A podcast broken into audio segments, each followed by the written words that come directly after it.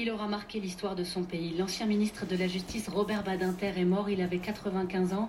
Cet homme de gauche avait fait de sa vie un combat contre la peine de mort et c'est lui qui avait réussi à faire voter l'abolition en 1981 en France.